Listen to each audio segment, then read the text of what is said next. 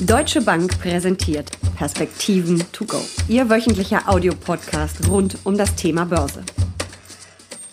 Das Coronavirus bestimmt nicht nur die Schlagzeilen, sondern bewegt die Gemüter der Börsianer. Neben allem menschlichen Leid ist die Sorge groß, dass Chinas Wirtschaft leidet und mit ihr die Weltwirtschaft. Entsprechend gibt es an einzelnen Tagen immer wieder Kurseinbrüche an der Börse, aber erstaunlich rasch auch immer wieder eine Erholung. Warum das so ist und was die Kurse aktuell sonst noch bewegt, darüber sprechen Uli Stefan und ich in den Perspektiven to go. Uli, sind die Finanzmärkte vielleicht relativ resistent gegen Viren? Ich glaube nicht vollständig. Man sieht ja doch die äh, zunehmenden Volatilitäten oder großen Volatilitäten. Das liegt daran, dass äh, einige Unternehmen äh, mittlerweile doch ihren Geschäftsbetrieb deutlich eingeschränkt haben, Fluggesellschaften beispielsweise. Äh, das liegt daran, dass wir aber auch beim Öl einen äh, Preisverfall sehen, der dann auf die Energie drückt. Das liegt daran, dass einige Länder ihre Grenzen geschlossen haben, dass ganze Provinzen in China abgesperrt, Städte abgesperrt werden.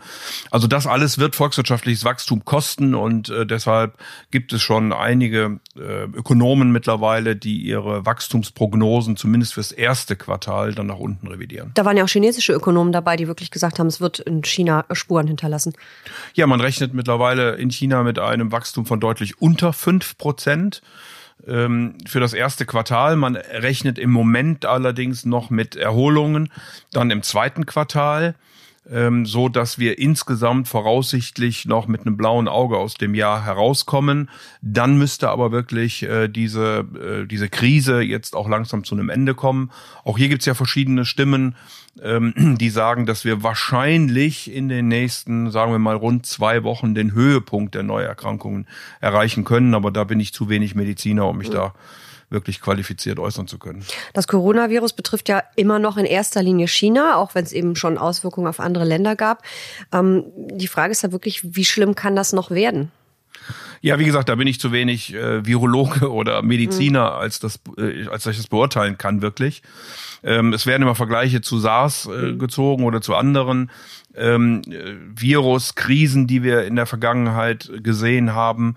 Ähm, nun ist dieses wohl wieder ein anderes und ähm, wenn ich richtig gelesen habe bei einem Virologen, dann geht es im Moment eben weniger darum, dass man tatsächlich auf die Schnelle ein Medikament findet oder eine Impfung findet, sondern dass man tatsächlich soziale Kontakte eingrenzen muss. Insofern kann man das beklagen, was da in China im Moment äh, passiert oder auch ähm, hier bei uns beispielsweise, wenn Leute, die da zurückkehren, dann in Quarantäne kommen.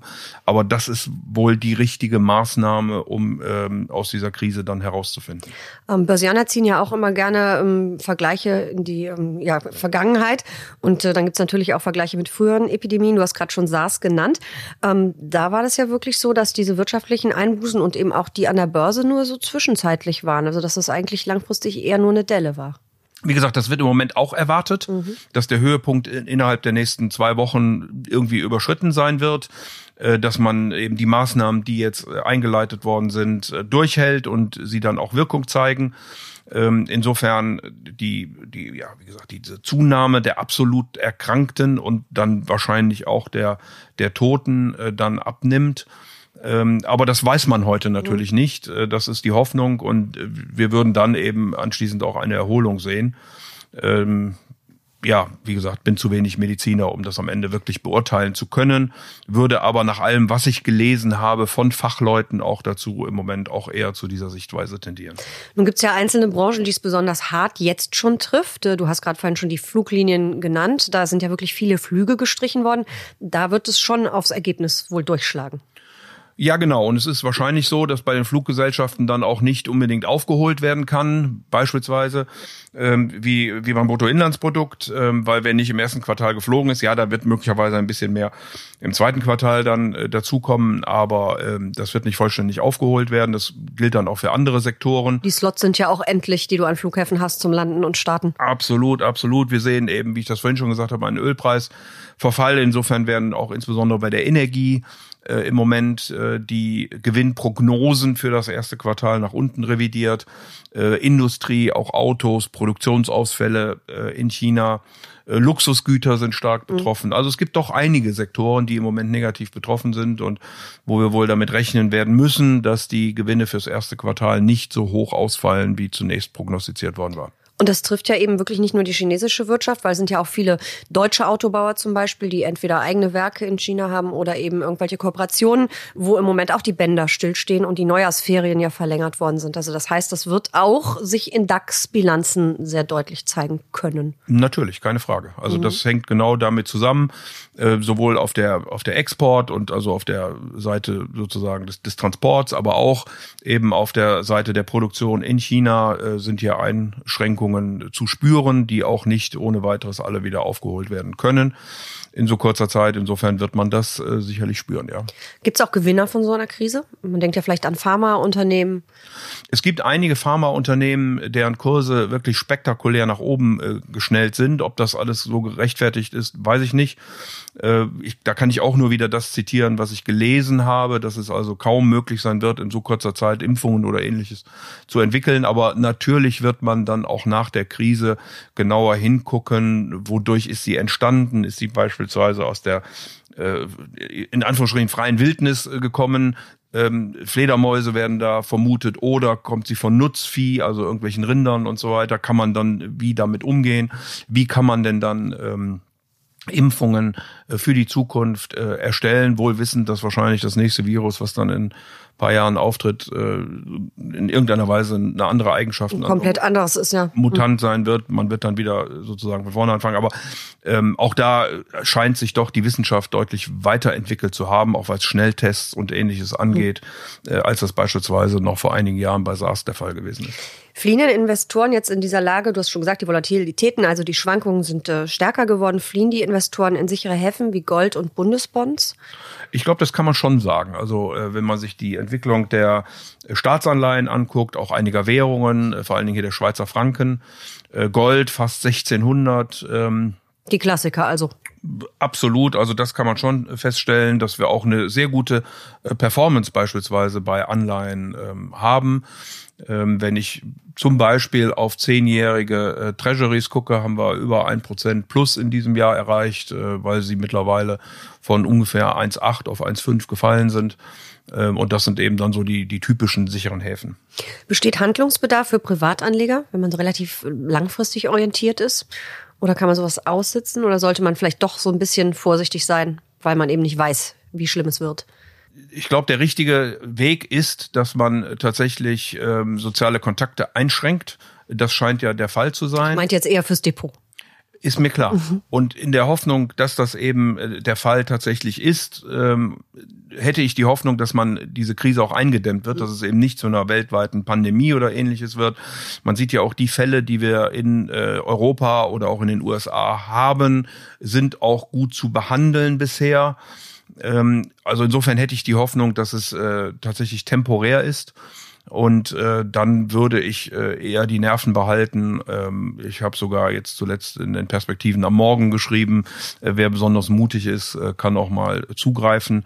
Weiß ich nicht, ob man so weit äh, direkt gehen muss. Also muss man natürlich selbst auch seinen Zeithorizont äh, überprüfen.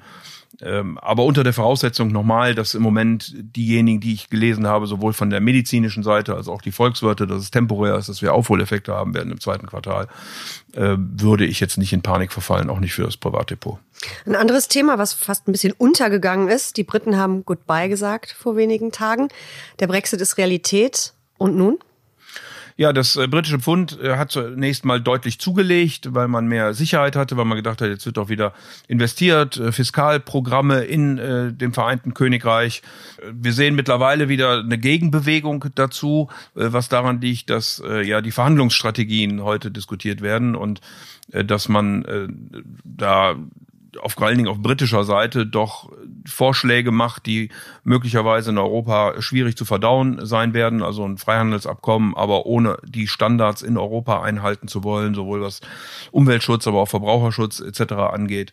Das wird möglicherweise schwierig. Deswegen ist das britische Pfund wieder etwas schwächer. Äh, die Notenbank hat zuletzt die Beine stillgehalten.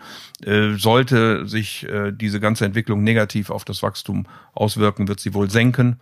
Ähm, wir haben eben das Problem, dass hier ein, ein, ein Abkommen verhandelt werden muss bis zum 31.12. diesen Jahres und dass Boris Johnson per Gesetz eine Verlängerung dieser Frist ausgeschlossen hat. So kurzfristig ist bisher noch kein Handelsabkommen äh, verhandelt worden. Und äh, deswegen äh, ist da viel zu tun. Wenn ich es richtig im Kopf habe, 66 Gesetze jeden Tag. Und er verhandelt ja auch noch mit den USA, mit Japan, mit anderen Ländern. Ab März, also da äh, steht schon doch einiges äh, auf dem Spiel. Und das Risiko eines ungeregelten Austritts äh, zum Ende dieses Jahres kann man sicherlich nicht völlig ausschließen. Das wäre dann wieder dieser harte Brexit, der immer befürchtet Absolut. worden ist. Mhm. Absolut. Weil im Moment ändert sich ja noch nichts. Mhm. Im Moment ist ja Großbritannien noch vollständig innerhalb der europäischen Regeln. Und das Ganze würde sich dann eben erst ändern mit dem endgültigen Austritt am Ende der Übergangsphase. Und wie es im Moment aussieht, endet die Übergangsphase nochmal am Ende dieses Jahres. Also wird uns das Thema auf jeden Fall weiter beschäftigen, mindestens bis zum Ende des Jahres. Das wird uns genauso weiter beschäftigen wie äh, die US-Politik. Ähm, wir haben äh, Wahlkampf, wir haben Impeachment-Verfahren, es gehen jetzt die Primaries los, äh, alles guckt auf Iowa, äh, wie es denn aus, aussieht. Bernie Sanders hat zuletzt äh, deutlich zugelegt. Ähm, sehr gespannt, wie das ausgeht. Wissen, wer denn dann gegen Donald Trump antreten wird, äh, werden wir wohl Anfang März äh, nach dem Super Tuesday, wenn 16 äh, amerikanische Staaten äh, gewählt haben werden und äh, insofern eine sehr spannende Zeit im Moment. Das Impeachment scheint sich äh, zugunsten äh, Donald Trumps äh, mittlerweile zu bewegen. Wir haben äh, am Ende der letzten Woche eine Entscheidung im Senat gesehen, dass keine weiteren Zeugen angehört werden. Das wollten die Demokraten gerne. Die Republikaner haben argumentiert, ihr hattet lange noch Zeit im Repräsentantenhaus das zu tun.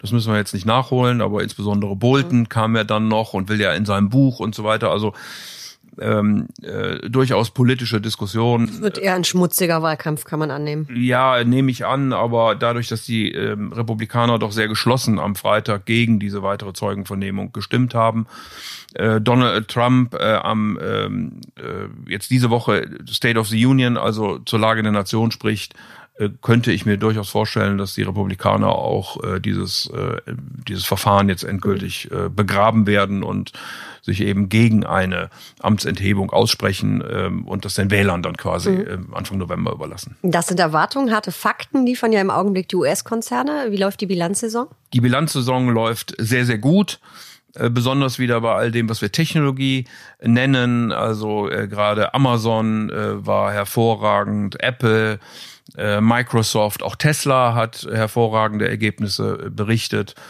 Ähm, das muss man schon sagen. Ähm, Facebook war etwas enttäuschend, aber äh, insbesondere in der Technologie läuft es, äh, läuft es rund. Ähm, bei anderen Bereichen ist es dann auch okay, so dass wir im Moment eine Rate haben von etwa 70 Prozent der Unternehmen, die die Erwartungen der Analysten für das ähm, vierte Quartal äh, übertreffen. Kurzer Disclaimer, wenn wir Unternehmen konkret nennen, dann sind das keine Kaufempfehlungen. Nein, deswegen war das ja auch nur eine Beschreibung, genau. was dort passiert ist in der Berichtssaison. Das ist sicherlich auch dann keine Voraussage, dass das in mhm. alle Ewigkeit so weitergeht. Ich sage ja nur, für das vierte Quartal haben diese Unternehmen sehr gut berichtet. Viel wichtiger ist sowieso der Ausblick dann auf das ähm, jetzige Jahr und die nächsten Quartale, die dann kommen werden. Hier hat sich die amerikanische Notenbank ja auch geäußert. Donald Trump hatte nochmal gesagt, dass sie doch äh, die Zinsen jetzt äh, unbedingt senken sollte. Dem hat äh, sich die Fed verschlossen. Er hat die Zinsen gelassen, wo sie sind, hat darauf hingewiesen, dass der Arbeitsmarkt ziemlich robust laufen würde, dafür der Konsum verhältnismäßig schwach wäre, damit in Anführungsstrichen nur moderates Wachstum. Also ich würde sagen, wenn die FED einen Schritt macht, dann wird sie eher ein, auch mit Blick auf das, was wir am Anfang diskutiert haben, nämlich Coronavirus, äh, im Moment nach unten tun. Aber wie gesagt, sie hat äh, nicht gesagt und sie hat auch gesagt, dass sie wohl noch einige Zeit dabei bleiben wird. Gucken wir noch kurz auf Europa. Hier läuft die Berichtssaison jetzt auch an. Ähm, eher gut, eher schlecht? Ja, auch im normalen Rahmen würde ich sagen. Im Moment in Europa sind traditionell die Überraschungen weniger häufig. Äh, das äh, muss man wohl auch diesmal erwarten. Äh, die Wachstumszahlen fürs vierte Quartal waren ausgesprochen enttäuschend, die reingekommen sind. Wir hatten negative Zahlen für Frankreich und für Italien. Deutschland kommt noch, aber auch hier ist nicht mit viel mehr als 0, 0,1 vielleicht zu rechnen fürs vierte Quartal. Ich muss immer sagen, nicht aufs Jahr gerechnet, sondern dann im Vergleich zum dritten Quartal des letzten Jahres. Äh, und vor dem Hintergrund äh, kann man wohl auch nicht allzu viel bei den Unternehmen dann ähm, erwarten, zumal wir ja auch ähm, im vierten Quartal noch über Handel und Zölle und all diese Dinge gesprochen haben, die sicherlich auch hier für eine gewisse Zurückhaltung der Unternehmen gesorgt haben. Nun haben wir eine etwas wilde Gemengelage, Coronavirus, Brexit, Bilanzsaison in den USA und in Europa. Ähm, die Lage an den Märkten, wie würdest du sie so insgesamt gerade einschätzen? Eher gut, eher schlecht? Ja, was, was vielfach diskutiert wird, ist eben dieser Tina-Effekt. Uh, there's no alternative. Ähm, und das ist ja nun tatsächlich so. Also ich erlebe das äh, immer wieder in Gesprächen äh, mit, mit größeren oder kleineren Kunden, äh, dass sie mir sagen, wo soll ich denn jetzt hin mit dem, mit dem Geld? Dass Anleihen auslaufen, die eben noch relativ gut verzinst waren. Das Problem kenne ich. Und dass man jetzt sagt, naja, was, was, was mache ich denn jetzt? Wo kriege ich denn überhaupt noch eine positive Rendite? Und das drückt, glaube ich, doch den einen oder an, anderen Anleger dann in die Aktie hinein. Und das stützt dann natürlich auch, wenn es mal ruckelt. Zumal eben an solchen Tagen, wenn wir solche Rücksetzer sehen. Äh, und deswegen glaube ich, insgesamt ist das Rückschlagspotenzial wahrscheinlich begrenzt. Ich glaube sogar, dass wir ein Stück weit die Rücksetzer, die wir jetzt in der letzten Woche gesehen haben, gar nicht also da war äh, Coronavirus eher der Auslöser, aber man war auch ganz froh, dass man mal einen hatte, um ähm, eben hier auch mal eine gewisse Korrektur zu haben. Ist völlig normal an den Börsen, wenn wir das ab und zu sehen und es war überfällig. Ähm, und insofern würde ich mir das noch nicht allzu viel den Kopf zerbrechen. Wie gesagt, das Virus selbst äh, macht, mache ich mir mehr Gedanken drüber, äh, wie das denn weitergeht. Aber äh, da kann ich auch nur das zitieren, was man insgesamt lesen kann. Danke für diese Perspektiven to go. Aber sehr gerne.